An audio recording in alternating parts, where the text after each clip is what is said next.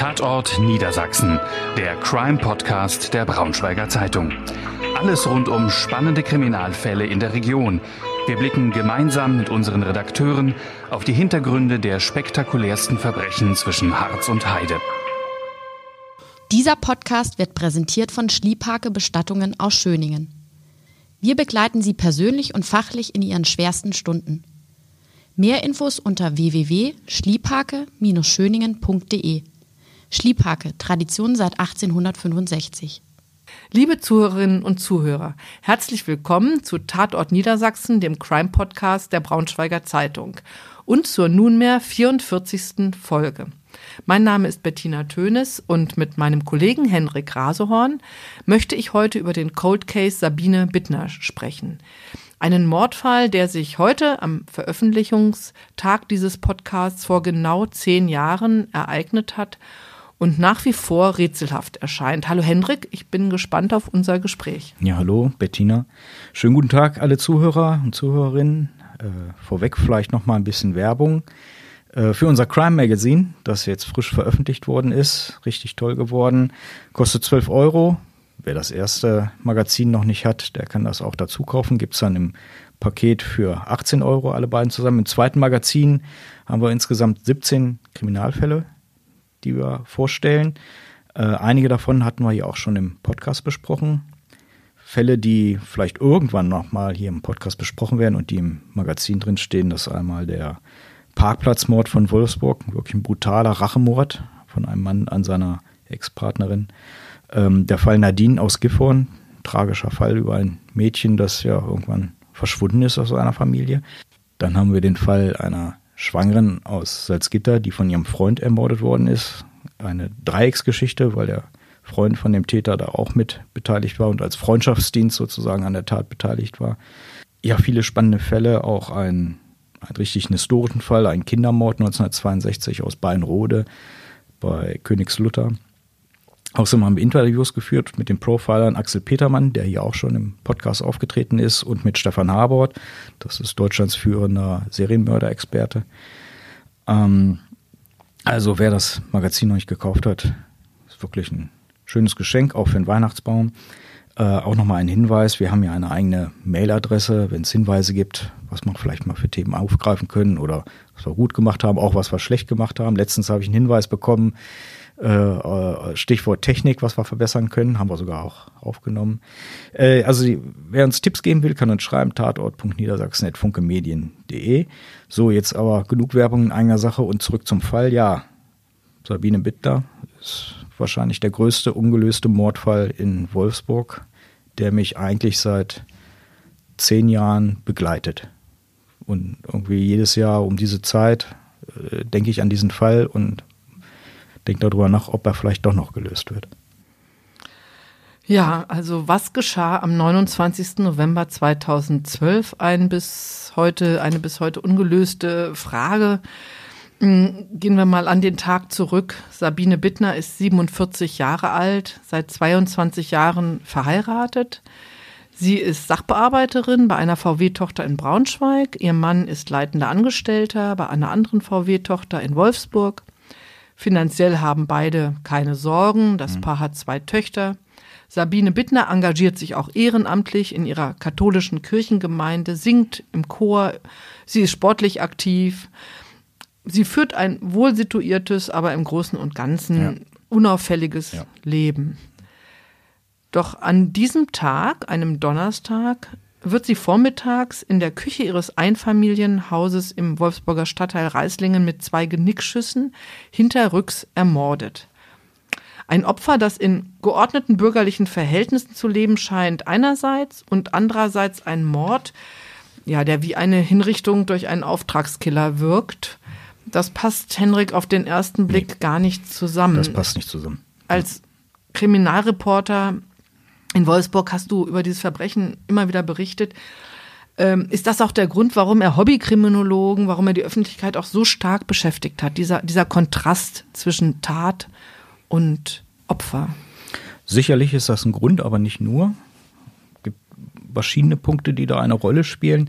Es ist schon, wie du geschrieben hast, einfach erstmal dieser Tatort. Wenn man da in Reislingen ist, das ist ein ganz normales Einfamilienhaus, äh, Gegend, äh, unauffällig. Man könnte sich vorstellen, dass es dort vielleicht mal zu Einbrüchen kommt, aber nicht zu einem Mord. Das ist, passt einfach nicht in diese Gegend. Und genauso auch so, wie du es schon beschrieben hast, auch das Opfer. Das ist eine Person, die eigentlich nicht, die man nicht im Kopf hat, wenn man denkt, irgendwie da wird jemand zum Opfer. Und die Tat, wie du es auch schon zusammengefasst hast, ja, hinterrücks, man kann fast sagen, Meuchelmord, oder so hätte man es wahrscheinlich früher bezeichnet, also hinterhältig, sie hat es wohl nicht kommen sehen. Der Täter, ja, Stichwort Auftragskiller. War es wirklich ein Auftragskiller? Das weiß man nicht, aber das regt natürlich schon die Fantasie an. Ne? So ein, ein Mann, der einen, einen gezielten Mord in so einer äh, Gegend bei so einem Opfer äh, durchführt, das spielt alles in diesem Fall natürlich mit rein. Dann natürlich auch die Ermittlungen der Polizei, die enorm waren. Es gab, glaube ich, keinen Fall davor, wo die Polizei mit so viel Power reingegangen ist, um diesen Fall aufzuklären. Ähm, natürlich auch die Medien, weil dieser Fall von uns, aber auch von vielen anderen Medien halt aufgegriffen wurde, im Fernsehen, bei ganz verschiedenen Sendungen ge gezeigt worden ist. Auch, das muss man natürlich auch erwähnen, auch die Rolle des Ehemanns in diesem Verfahren ist nicht uninteressant, weil er sich eigentlich ganz anders verhält, als man es gemeinhin vielleicht von einem trauernden Witwer erwarten würde. Und das hat ihn dann letztendlich auch zu einem Verdächtigen gemacht für die Polizei. Aber dafür, darauf kommen wir dann später noch zurück. Dann. Und ähm, ja, letztendlich halt bei diesem Fall, Cold Case, ist immer die Frage, was uns alle interessiert, warum? Warum wurde diese Frau ermordet und wer hat was davon? Und weil diese Frage auch so lange ungeklärt ist und im, im Raum steht, hat dieser Fall so seinen ganz eigenen Weg gefunden. Gerade in sozialen Medien äh, wird da hoch und runter diskutiert tatsächlich. Werden wir auch nochmal später wahrscheinlich darauf zu sprechen kommen. Das spielt alles in diesen Fall mit rein. Es ist also ganz und gar kein üblicher Mordfall, es ist ein sehr außergewöhnlicher Mord. Ja, Rätsel über Rätsel, aber trotz aller Spekulationen zählt ja am Ende, was tatsächlich festgestellt mhm. werden kann, was ja. bewiesen werden kann. Äh, schauen wir also mal auf den 29. November. Wie hat Sabine Bittner den Tag bis zu ihrer Ermordung verbracht? Was konnte die Polizei rekonstruieren? Mhm. Also wir hatten ja schon erwähnt, sie ist äh, bei einer VW-Tochter angestellt, bei VW Financial Service in Braunschweig, um genau zu sein ist dort zuständig für die Bereitstellung von Behördendienstwagen, unter anderem für die Polizei. Das ist so ein Aspekt, der auch später dann im Internet hoch und runter diskutiert wird. Kommen wir auch später nochmal dann dazu. Also er hat zwei Töchter, hast du ja schon erwähnt. Ähm, an diesem Tag, 29. November, soll eine Möbellieferung kommen. Ähm, die war schon für einen anderen Tag eigentlich angekündigt, wurde dann kurzzeitig nochmal verlegt, der Termin. Und ähm, Sabine Bittner hat für den Tag freigenommen, hat äh, 400 Euro Bargeld zu Hause. Das ist so die Restanzahlung, die noch offen ist, bevor die Möbel dann tatsächlich übergeben werden. Ja, das ist so äh, die Vorgeschichte. Tag beginnt ganz normal eigentlich. 6.30 Uhr steht sie auf.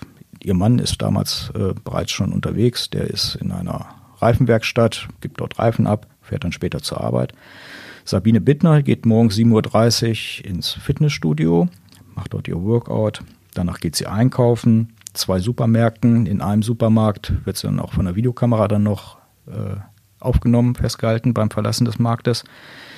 Das ist gegen 10 Uhr und äh, dann fährt sie nach Hause. Mutmaßlich muss man jetzt sagen, fährt sie nach Hause, stellt ihr Auto vom Haus ab, lädt die Einkäufer aus, ähm, Nachbar hat sie noch da, äh, sie selbst glaube ich nicht gesehen, aber halt gesehen, dass äh, Tür und, und äh, Autotür offen steht. Ja, zu dem Zeitpunkt sind die beiden Töchter in der Schule und das ist auch für die Ermittlungen auch noch ein entscheidender Punkt. Ihr Mann ist, das ist belegt, der ist auf der Arbeit. Um 11 Uhr stehen die Möbellieferanten an der Tür, läuten und niemand öffnet. Ja, also dass der Termin auf 11 Uhr verlegt wurde, das wussten nicht viele, weil er auch kurzfristig verlegt wurde. Gut, die Möbelfirmen stehen vor der Tür, klingeln, wundern sich, dass natürlich niemand aufmacht, gucken durchs Fenster.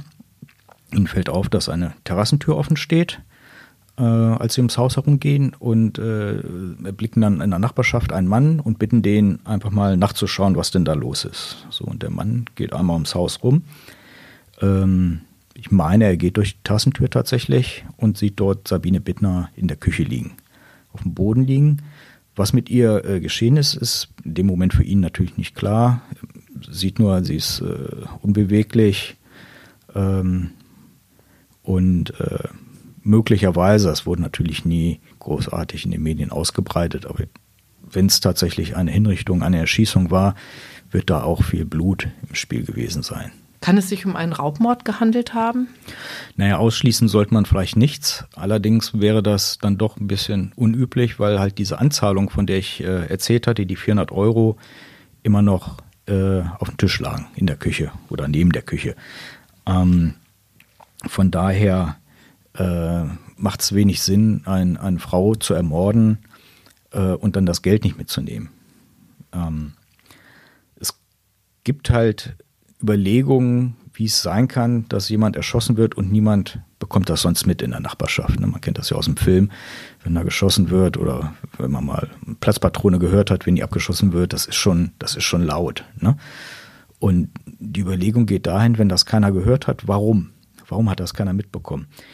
Und an der Stelle gibt es halt die Überlegung, na, es könnte möglicherweise ein Schalldämpfer im Einsatz gewesen sein, der einfach diese Geräusche geschluckt hat, sodass man draußen nichts mitbekommen hat. Aber das würde natürlich wiederum bedeuten, ein Täter, der eine Waffe mit einem Schalldämpfer benutzt, äh, das ist keiner, der dort zufällig reinstolpert, der hat äh, ein gewisses Ziel äh, vor Augen.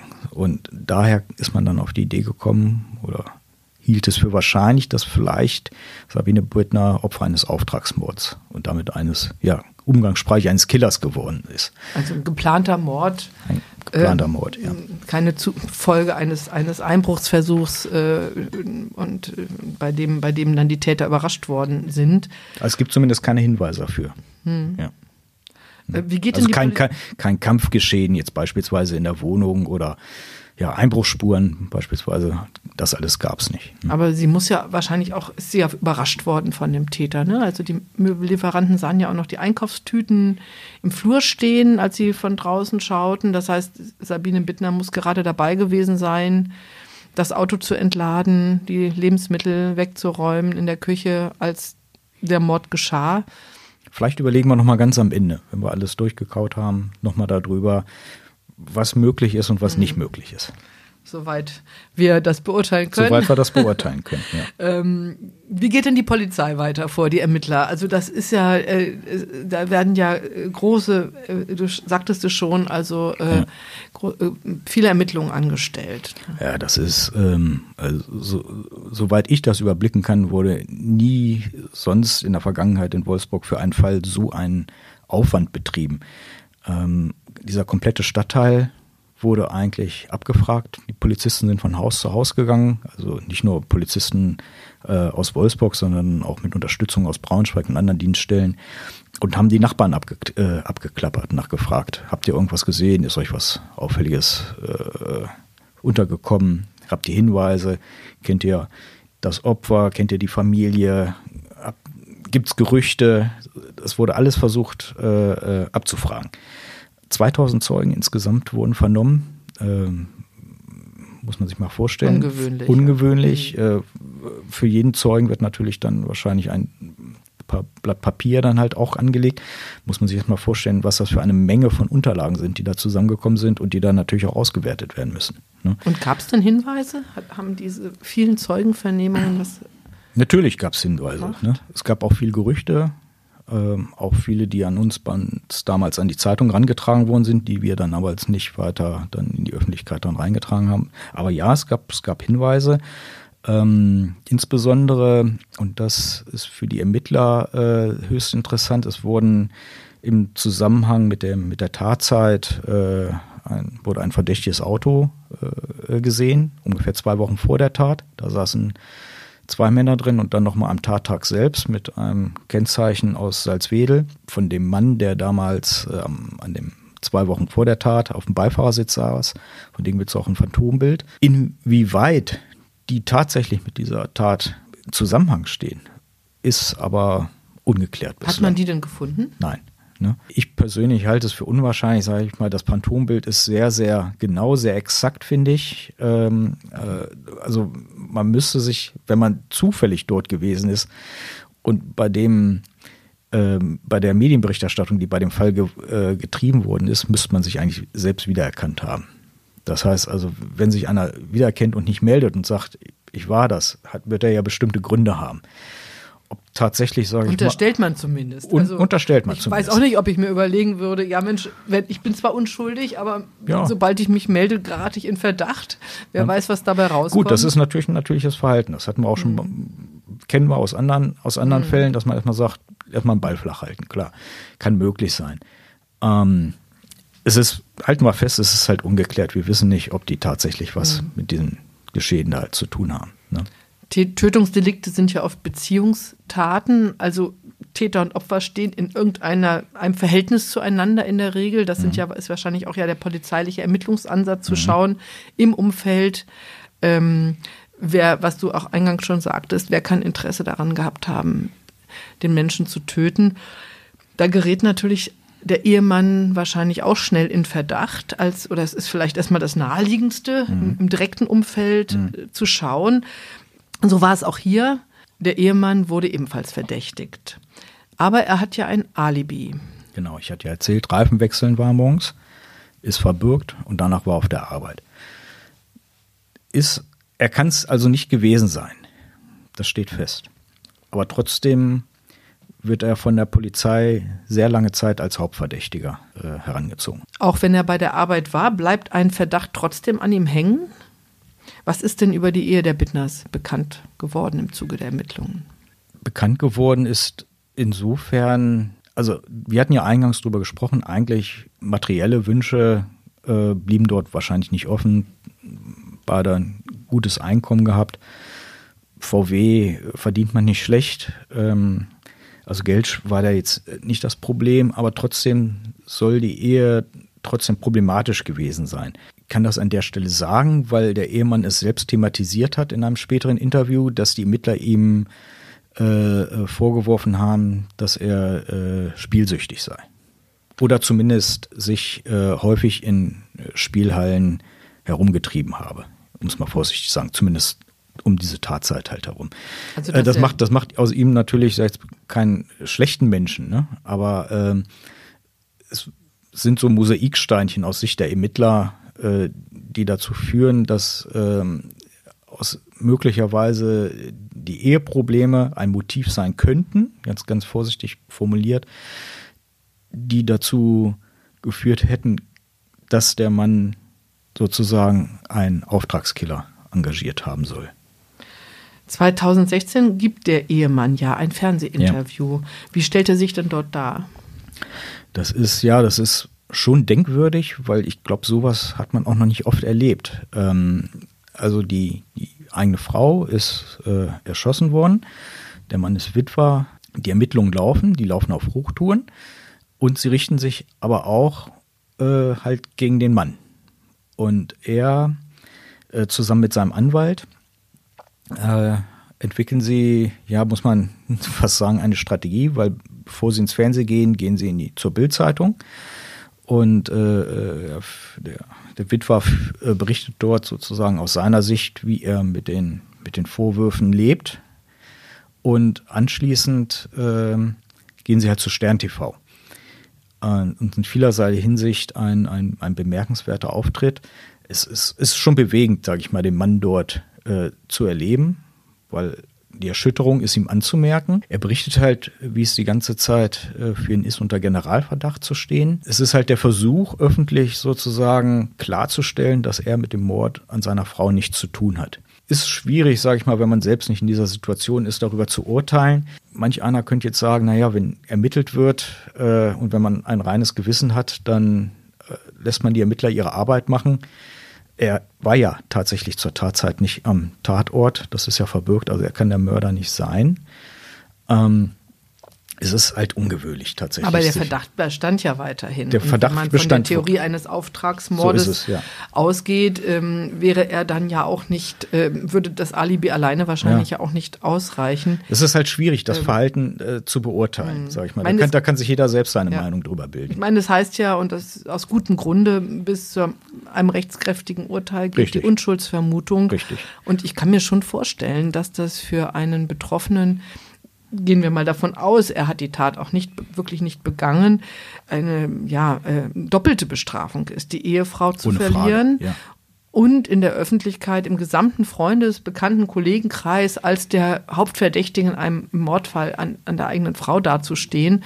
Mm, Das kann ich mir auch schon psychologisch vorstellen, dass er sich schon dann auch bemüht, ähm, das vielleicht auch öffentlich äh, richtig zu stellen. Ohne Und da Frage. die, die, die Ohne Frage. Äh, Flucht nach vorn anzutreten, vielleicht. Ne? Es kann natürlich auch ein Reinwaschen sein. Ich, wie gesagt, ich will natürlich, es gilt Man die Unschuldsvermutung. Ich würde da jetzt mich auch hüten, Spekulationen anzustellen, zumal die Polizei ja auch das Verfahren gegen ihn eingestellt hat. Ist das richtig? Danach hat er ja dieses Interview gegeben. Richtig, wurde eingestellt. Damit gilt er 2016. ja als unschuldig. Es gibt ja einige Merkwürdigkeiten in diesem Fall.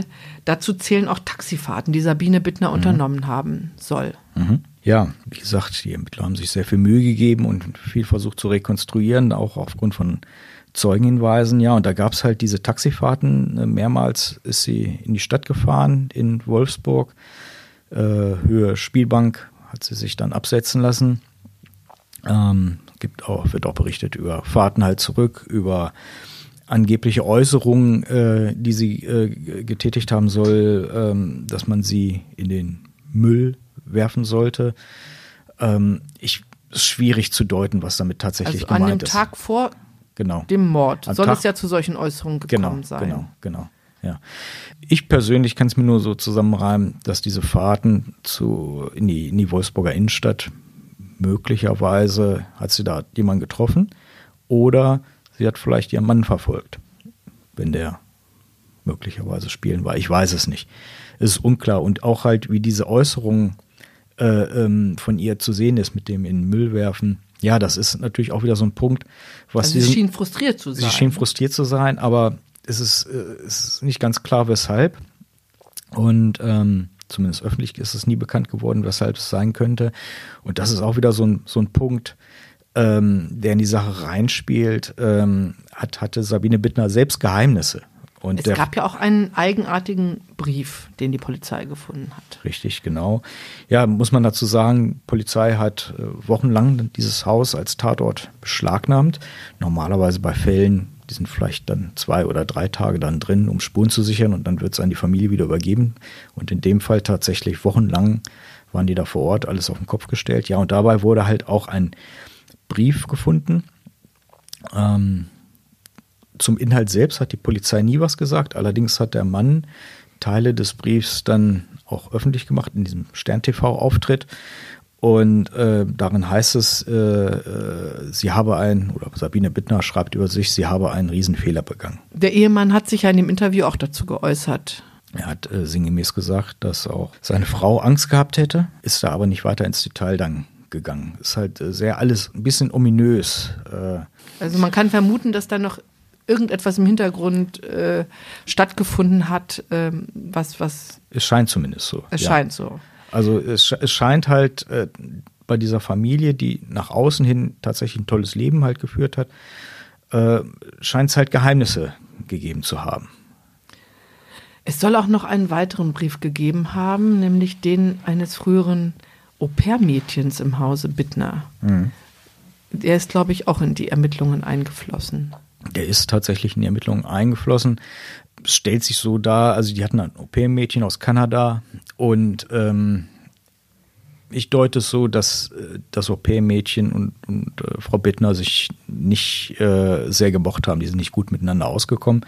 Und tatsächlich soll es halt ein Schreiben gegeben haben, in dem sie dann das Au-pair-Mädchen dann gesagt hat, äh, sie hätte, Sabine Bittner hätte ihr das Leben zur Hölle gemacht und äh, sie werde schon bekommen, äh, was sie verdiene. Ähm, das, dem ist die Polizei auch nachgegangen. Ähm, aber daraus irgendwas zu konstruieren, ist halt, also ein Au-pair-Mädchen aus Kanada wird wahrscheinlich vielleicht gerade 18 oder ein bisschen jünger gewesen sein. Ähm, ich glaube, das spielt in dem Fall tatsächlich keine wichtige Rolle. Also im Grunde kann man sagen, die Spuren verlaufen sich. Sie verlaufen sich, ja. Obwohl tatsächlich die Polizei über Jahre hinweg mit einer unglaublichen Power in diesem Fall und an den Ermittlungen dranbleibt. Warum geht sie denn von einem Auftragsmord aus? Du hattest ja schon geschildert, Ja. die, die Wahl natürlich, äh, die, äh, die Waffe, Ja. möglicherweise ein Schalldämpfer, Genickschuss, Ja. das, das klingt alles nach einem eiskalt geplanten Mord. Gibt es da Indizien, weitere Indizien, die darauf hindeuten? Gibt ja so, so einige Hinweise. Also beispielsweise, es wurden keine Patronenhülsen am Tatort gefunden. Ähm, also derjenige, der dort die Schüsse abgegeben hat. Das ist überlegt vorgegangen. Ist überlegt nicht, vorgegangen. Nicht, nicht, panikartig vom Tatort. Nicht panikartig, keine Einbruchsspuren, nichts geklaut. Das ist also keiner, der da kopflos sozusagen vorgegangen ist. Stellt sich die Frage, wie ist er, wir reden jetzt immer von einem Er, äh, man muss vielleicht äh, auch betonen, es kann natürlich auch genauso gut eine Frau sein. Also wie ist der Täter, die Täterin ins Haus gekommen? Über die Terrassentür, die schon offen war oder die Sabine Witter vielleicht geöffnet hat. Und dann hat er sich reingeschlichen. Oder schon vorher ins Haus gekommen. Wahrscheinlich unwahrscheinlich. Es sei denn, er hat vielleicht einen Schlüssel gehabt. Dann ist natürlich die Art und Weise, wie Sabine Bittner erschossen wurde. Nicht, sage ich mal, in die Brust oder in den Bauch, äh, sondern äh, hat sich jemand rangepirscht und zwei gezielte Schüsse ins Genick abgegeben. Das spricht dafür, dass das natürlich jemand vielleicht äh, äh, gemacht hat, äh, der sich mit Töten auch auskennt. Das könnte zumindest so sein. Ähm, weiterer Hinweis, ähm, sage ich mal, ist die Frage, wie kommt so jemand, schafft es jemand zum Tatort zu kommen, ohne dass er bemerkt wird, die Tat dann auch auszuführen und ohne dass er bemerkt wird, vom Tatort zu verschwinden. Und wer weiß, dass Sabine Bittner an diesem Vormittag zu Hause wer ist? Wer weiß, dass Sabine Bittner dann zu Hause ist, ja. Normalerweise ist sie an ihrem Arbeitsplatz, nur wegen der Lö Mö Möbellieferung äh, ja. hat sie sich freigenommen. Ja, ja. ja. Gut, man könnte jetzt natürlich konstruieren, war sie vielleicht am falschen Tag, am falschen Ort. Hat sich jemand in der Haustür gehört? Ist sehr unwahrscheinlich, glaube ich nicht. Ne? Ähm, also muss es, es muss ja irgendeinen Grund geben, sage ich mal, warum jemand entschieden hat, dass Sabine Bittner an diesem Tag sterben, sterben muss. Und es muss jemand gegeben haben, der die Tat ausgeübt hat. So. Und, Und das im sind Internet gibt es da ja viele Spekulationen genau. zu, ne? also von ja. Hobbykriminologen. Ja, also das ist ganz interessant. Es gibt, gibt äh, verschiedene Portale im Internet, wo über Kriminalfälle, alte Kriminalfälle äh, diskutiert wird und äh, tatsächlich auch über diesen Fall. Ich glaube, das hat seinen Ausgang genommen damals, als über den Fall bei Aktenzeichen Y berichtet wurde. Das war im, ich erinnere, Frühjahr 2014, glaube ich. Und seitdem ist dieser Fall, ich möchte fast sagen, ja, eine, eine, eine, eine moderne Legende geworden. Weil ganz viele Leute in diesen Fall Dinge rein projizieren. Ähm, also ein Beispiel ist, wir hatten ja gesagt, Sabine Bittner war bei äh, Financial Service, bei der VW-Tochter, dort für Behördenfahrzeuge zuständig. Ähm, es gibt Leute, zumindest tun sie so, dass sie davon überzeugt sind, ähm, das könnte vielleicht mit dem VW-Abgasskandal zu tun haben. Dass sie irgendwas mitbekommen hat davon oder vielleicht von Autoschiebereien bei der Financial gab tatsächlich zu der Zeit mal Ermittlungen wegen Autoschiebereien, der da waren leitende Angestellte, ähm, äh, sind in Verdacht geraten. Und ähm, da wird beispielsweise der Verdacht geäußert, naja, die, die hat da was mitbekommen und mit dem Mord an Sabine Bittner wurde ein Zeichen gesetzt, ja, dass alle anderen schön den Mund halten. Ähm, andere äh, Verschwörungstheorien, so muss man es ja wirklich bezeichnen, gehen dahin, ähm, dass sie glücklicherweise einem Missbrauch in ihrer Kirchengemeinde auf die Spur gekommen ist. Ich möchte das alles gar nicht an dieser Stelle jetzt wiederholen. Letztendlich ist das alles eigentlich sehr so weit hergeholt. Es gibt keinerlei Hinweise dafür und ich habe auch mal mit der Polizei bzw. Staatsanwaltschaft über diese Punkte gesprochen und die haben gesagt, wir haben alles, was ansatzweise gibt, herangezogen bei den Ermittlungen und überprüft und es hat sich nichts ergeben. Also der Fantasie sind da offensichtlich keine Grenzen gesetzt, ja. was Spekulationen angeht. Aber du sagtest es ja, die Staatsanwaltschaft und die Polizei haben alles ermittelt, was sie ermitteln konnten. Und 2015 wurde das Verfahren an die Staatsanwaltschaft abgegeben mhm. und der Fall zu den Akten gelegt. Haben sich damit auch alle Spuren verlaufen? Tja, also es gab tatsächlich am Ende drei Tatverdächtige. Wir haben ja über den Ehemann schon gesprochen. Das Verfahren wurde eingestellt. Es gab zwei weitere Verdächtige in dem Verfahren, die sich der Ermittlung konzentriert haben. Ähm, zu diesen beiden sind keine weiteren Details bekannt geworden. Ähm, die Verfahren wurden auch bereits 2013, also ziemlich nah zur Tatzeit hin, äh, eingestellt. Es gab aufgrund, äh, das vielleicht noch so nebenbei erzählt, ich hatte ja erzählt, gab einen äh, Phantombild von dem einen Mann, der da als Beifahrer gesehen wurde. Es wurde äh, in, in Zürich wurde ein Mann ver, äh, verhaftet, äh, kurz nach der Aktenzeichen Y-Sendung, weil sie gedacht haben, das ist der Täter. Ah, ja. Und da dachten wir schon alle, ei, jetzt wird der Fall vielleicht aufgeklärt. Nein, das war natürlich eine Verwechslung. Der Mann hatte nichts damit zu tun. Ähm, ja, letztendlich, unterm Strich muss man sagen, Polizei hat alles unternommen.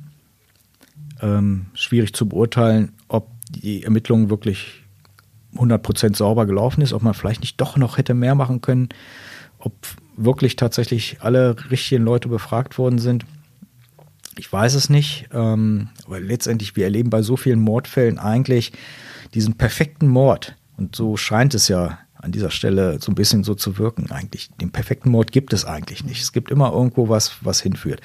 Und deswegen ist auch so ein bisschen meine Hoffnung, dass tatsächlich dieser Fall irgendwann aufgeklärt wird. Mord verjährt ja auch nicht. Nein.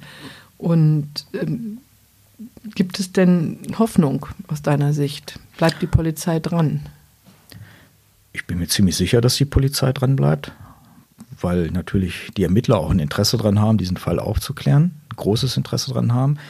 Wir haben ja selbst hier schon im Podcast von der Cold Case Einheit äh, berichtet, die bei der Polizeidirektion eingerichtet worden ist. Wann war das? 2019. Nochmal? 2019. Ähm, das war Folge 16, wenn ich mich richtig erinnere, ähm, der du das mal vorgestellt hast mit der Leiterin und einem Staatsanwalt, mhm. wie die zusammenarbeiten. Und ich hatte dann auch einen Podcast äh, dazu gemacht. Das war Folge 29, der Fall Smokey äh, wo tatsächlich so ein Mordfall nach zehn Jahren dann halt auch aufgeklärt worden ist durch die Ermittlungsarbeit dieser Cold Case Gruppe. Ja, das sind äh, äh, äh, Ermittler, neu gebildete Ermittlerteams, die sich tatsächlich die Akten nochmal von vorn bis hinten äh, vornehmen und gucken, ob die Schlüsse, die damals gezogen worden sind, so Sinn machen, ob man vielleicht neue Ermittlungsschritte nochmal einleitet. Ähm, es gibt viele Beispiele, wo das tatsächlich erfolgsversprechend war, ist. Ähm, deswegen könnte ich mir vorstellen, dass tatsächlich nochmal Bewegung in diesen Fall reinkommt. Ja, kann man nur hoffen. Es ist ja auch nicht der einzig ungelöste Falle im Wolfsburg. Genau, ja. Werden immer von drei Fällen berichtet. Es gab einen äh, Mordfall an einer Prostituierten, darüber haben wir ja auch einen Podcast dazu gemacht, Romri, äh, die in, ähm, ja, an einem Kleinbordell, so möchte ich es mal sagen, in Vorsfelde ermordet worden ist erwürgt worden ist, wenn ich mich richtig erinnere. Und äh, ein, ein Mordfall, den wir vielleicht hier auch mal im Podcast vorstellen wollen. Äh, Edgar Brok, auch ein, ein, ein legendärer Fall, ein Wolfsburger Autohändler, bekannter Autohändler, wurde erschossen. Und in dem Fall gab es auch tatsächlich ein Hauptverdächtchen, äh, wo die Ermittlungen dann aber nicht bis dahin äh, geführt werden konnten, dass er vor Gericht gestellt werden konnte. Aber die Ermittler waren sich damals ziemlich sicher, dass sie den richtigen erwischt haben. Ja, vielleicht werden wir in einem späteren Podcast nochmal über den Fall Edgar Brock sprechen können. Ich freue mich auf ein weiteres Gespräch mit dir, lieber Hendrik. Und äh, vielen Dank, liebe Zuhörerinnen und Zuhörer, dass Sie bei uns geblieben sind. Und bis zum nächsten Mal. Ja, bis bald. Bis zum nächsten Tatort Niedersachsen Podcast. Tschüss. Mehr Podcasts unserer Redaktion finden Sie unter braunschweiger-zeitung.de slash podcast.